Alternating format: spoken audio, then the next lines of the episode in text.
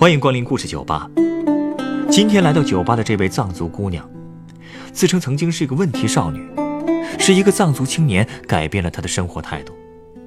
而当他们携手不久之后，这个小伙子就因为他从事的环保工作，永远的离开了这个世界。这里面发生了多少故事呢？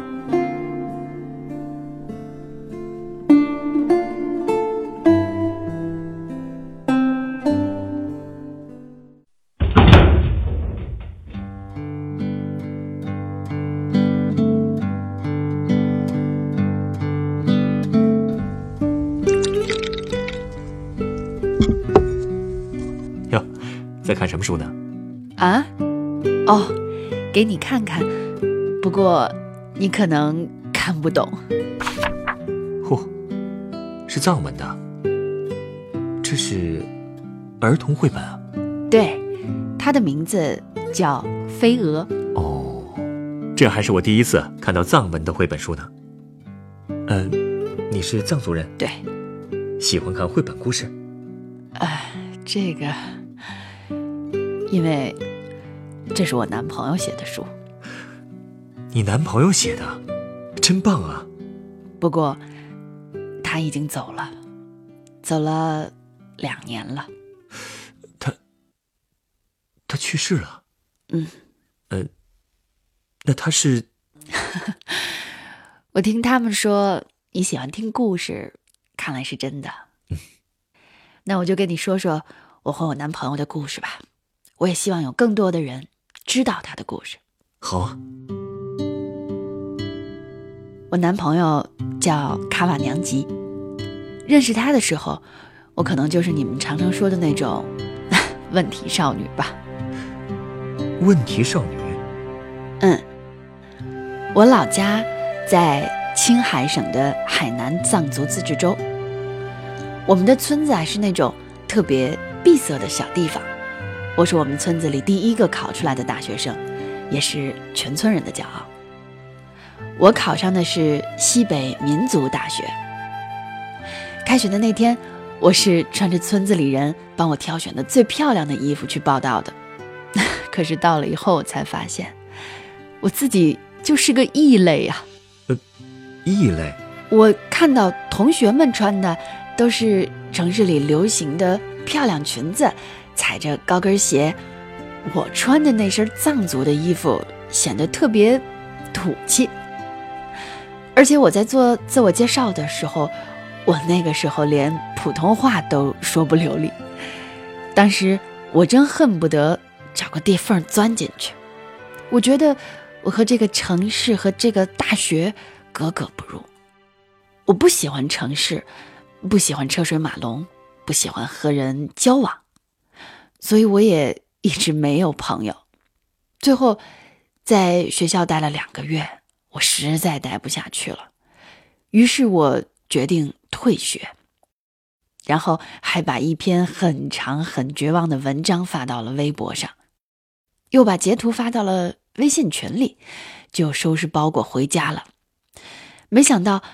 两天之后，有一个男孩儿，他加了我的微信，他也是民族大学的，说是我的学长。加了微信之后，他问我：“退学的人是你吗？”我说是，可是他竟然没有责怪我，还一直陪我聊天儿。呃，他就是卡瓦娘吉。对，他比我大四岁，已经毕业了。其实我早就听说过他，因为他也算是我们学校的风云人物了。他是零八年考上的民大的经济管理学院，零九年又转到了藏语言文学班，一二年毕的业。上大学的时候，他还获得过很多次的校长奖学金，而且他还很喜欢写藏文诗，应该算得上是。西部有名的校园诗人了。这本《飞蛾》的绘本童话就是他毕业以后出版的。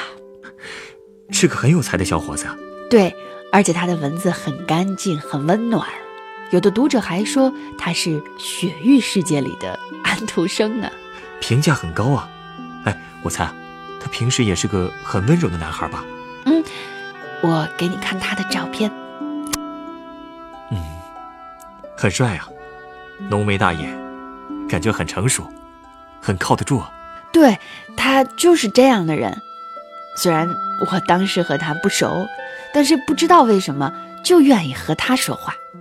我把我所有的烦恼都跟他说了。他听完以后跟我说：“你知道吗？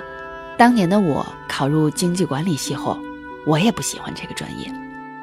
但是我主动找到了校长，把我的理想告诉了他，校长就破格同意让我转到了藏语言文学专业。后来我才如鱼得水。”他告诉我说：“如果你不能改变这个社会，你就要学着适应。”最后，他还在微信上给我发了一个握手的表情，对我说：“回来吧，我在车站等你。”你回去了吗？回去了。我也不知道为什么会这么信任他，他的话好像有魔力一样。之前我父母、同学怎么劝都不行。但是卡瓦的几句话就让我乖乖服从了。然后我第一次见他是在西宁的火车站，他亲自去接你了。嗯，真是个好学长。他一见我就笑了，我的脸也一下就红了。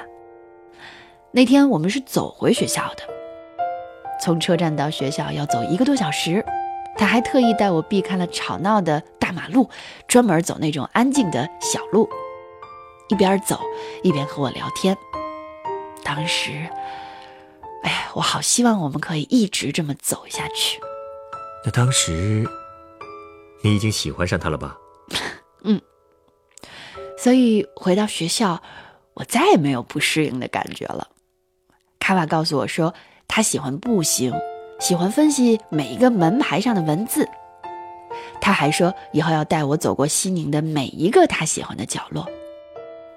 他带我去过最多的地方是西宁的书店。他说，读书能使人安静和满足。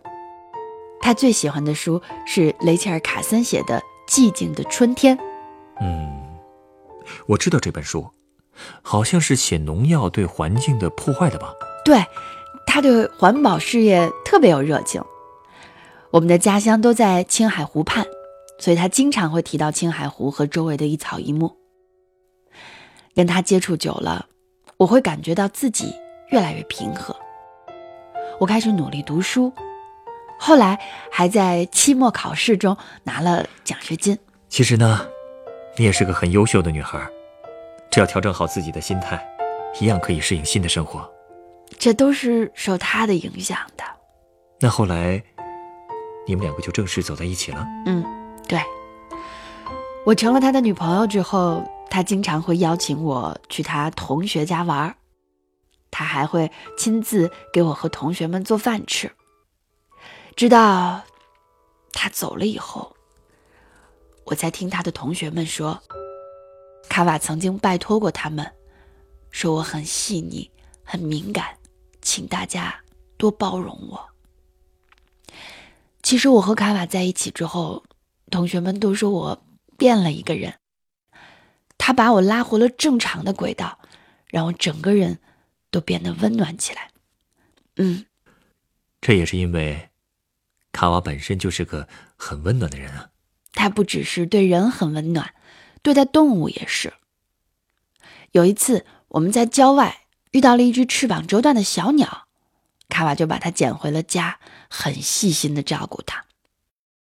等它好了，就把它放生了。特别神奇的是，那只鸟几天以后又飞回来了，一直在卡瓦的窗前飞来飞去，很久都不飞走。我当时特别感动，我也觉得自己好像一只折断了翅膀的小鸟一样，也是怎么被卡瓦保护着。我从来都没想到有一天，我会被迫一个人飞回森林，再也回不到卡瓦身边了。卡瓦他是怎么？是因为保护黄鱼。黄鱼？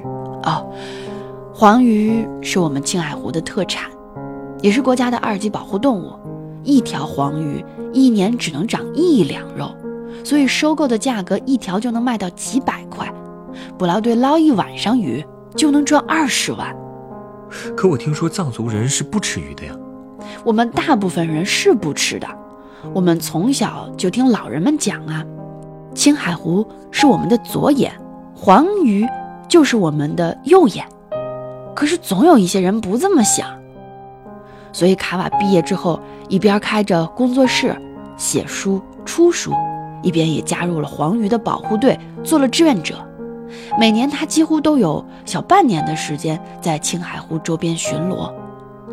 有他们在，真的让很多捕捞者都放下了渔网，甚至还有的人也加入了保护队。这个小伙子真了不起。嗯，卡瓦经常说。整个大西北的生态环境非常脆弱，青海湖更是脆弱。黄鱼就相当于是青海湖的心脏一样。刚开始我也不理解他为什么要花那么多的精力来保护黄鱼，不过时间久了我才知道，实在是因为他太爱我们的家乡了。我还记得，我最后一次和他去青海湖，是一五年的。端午节，在湖边，他跟我说：“等你毕业以后，我就在青海湖迎娶你当我的新娘。”那真是我这辈子最幸福的时刻。当时我真的没想到，那次是我和卡瓦最后一次见面。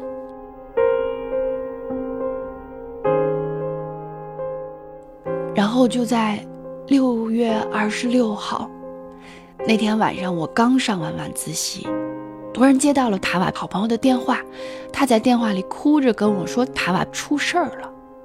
我不相信，挂了电话我就给塔瓦打过去，可是他的手机一直都是忙音。第二天一早，我就坐了五个小时的车去了海南州医院，在太平间里，我看见了他。他是因为和捕猎者发生了冲突，所以才不是。后来他的朋友跟我讲了卡瓦生前最后两天经历的事儿。二十五号那天下午，卡瓦和平时一样，和他的朋友骑摩托车去了青海湖。刚到湖边，他就发现了一辆皮卡车，那是捕鱼人的车。卡瓦跟村支书沟通之后，又叫来了六个朋友。中间又有一辆偷捕鱼的皮卡车开了过来，卡瓦他们八个人围住了那辆车，打开后备箱，发现里面有打气筒、船桨、望远镜这些东西。司机还说他们本来是到这儿玩的，可是看到卡瓦他们人多，最后还是承认了，还说能不能私了？私了？是想行贿吗？对。但卡瓦是绝不会干这种事儿的。最后，他们把皮卡和这两个人都送到了村委会，然后他们就又回到了湖边。又回去了？当时已经很晚了吧？嗯，据说当时已经凌晨一点了。但是捕鱼的人都喜欢晚上出来，所以卡瓦他们也都是晚上巡逻。刚回去，他们就发现了几条船在往远处划。他们八个人就分成了四队，堵住了草原通往马路的四个出口，这样他们捕完鱼也走不了啊。可是那些人捕完鱼，可能也看到了卡瓦他们，就立刻调转了车头，重新往青海湖开。卡瓦他们就沿着车轮的痕迹追，在追的过程当中，那些偷鱼贼一直在往外一条一条的扔黄鱼啊，这种手段也太卑劣了。这些人是要遭报应的。卡瓦他们就一条一条的捡，但是大部分鱼都死了，只有一条还活着。卡瓦就把它放生了。后来他们追到凌晨四点多也没追上那些人。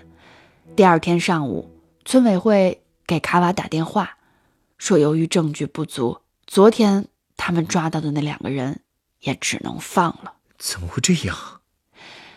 这种事儿他们经常遇到。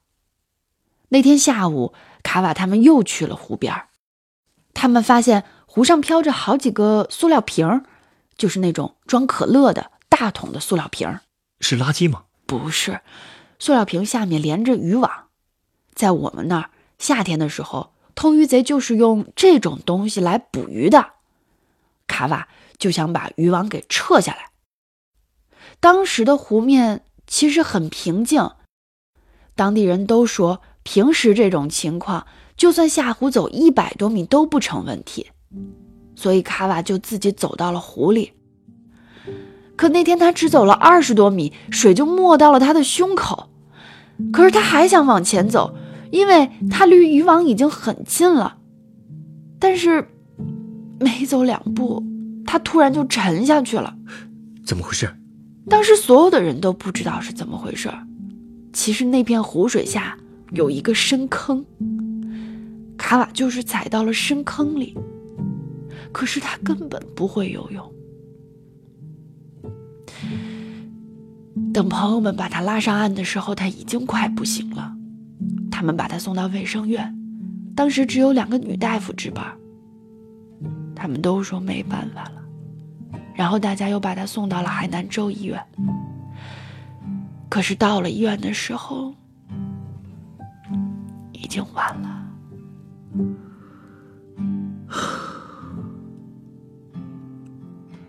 真是老天不长眼，这么好的小伙子。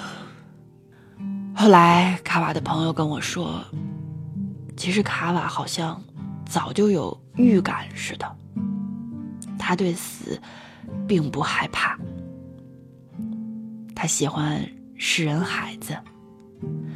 他曾经说，像孩子这样纯粹的人，早早就走了。我觉得我也会这样。不远了。人纯粹到一定程度，就不需要肉体了。而且就在他走几个月前，他还在青海湖边跟朋友说：“如果我死了就好了，死了，就有人关注到非法捕鱼了。”他为了保护青海湖，竟然能说出这种话。真是个乌鸦嘴。他走了以后，中新网、三江源生态保护协会都开通了纪念卡瓦的微博平台，好多网友都在微博上祭奠他。中央电视台还专门派了摄制组，在青海湖拍摄了黄鱼洄游的专题片儿。当然了。那段时间过去以后，生活又恢复了平静，和过去没有太大的差别。但是没关系，卡瓦的朋友们还在坚持巡逻。其实对青海湖的爱，是深入到我们骨子里的。卡瓦的朋友说，他们男孩子小时候不懂事，往青海湖里小便，大人就告诉他们。这么做是会让妈妈生病的，他们就再也不干了。大家对自然的敬畏之心就是这样树立起来的。这样的环保教育，真的应该让所有人都学学。所以我才会来你这里吧，把卡瓦的故事告诉你，希望有机会。你也能把这个故事讲给别人吧。我这次来，是为了在回老家之前，再看看卡瓦走过的地方。因为他毕业之后也来北京工作过一段时间。我马上就要毕业了，而且已经在老家那边签了一所学校。我要回去做老师了。是吗？嗯。就在青海湖边儿，这样至少能觉着卡瓦离我并不远。嗯，那在你走之前，我就送你一杯鸡尾酒，当做送别礼物吧。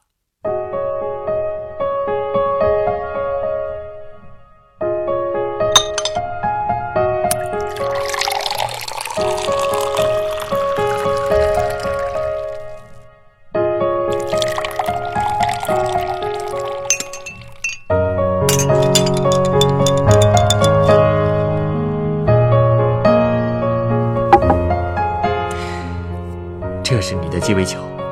这可真漂亮，这么蓝，我希望它能像青海湖的颜色。像，很像。青海湖的蓝色，有时候就是这么通透的蓝。不过青海湖还有好多其他的蓝色，距离不同，深浅不同，颜色也不同。但是这杯酒，真的挺好看的。其实啊，它的名字就叫做“蓝色湖泊”，是用沃德嘎、蓝干桂酒、柠檬汁调成的。谢谢你。有机会也欢迎你去我们那玩儿。青海湖这个地方，只有你真正去了，才知道它有多美，你才会明白卡瓦为什么会拼了命去守护那里。好的，我一定会去的。我也相信，你的未来一定也会收获幸福的，因为卡瓦的生命已经和青海湖融为一体了。你只要在湖边，就一定会得到他的守护和祝福。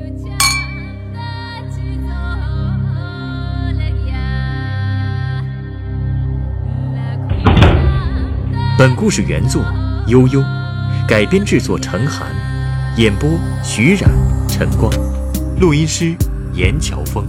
下一个夜晚，欢迎继续来到故事酒吧，倾听人生故事。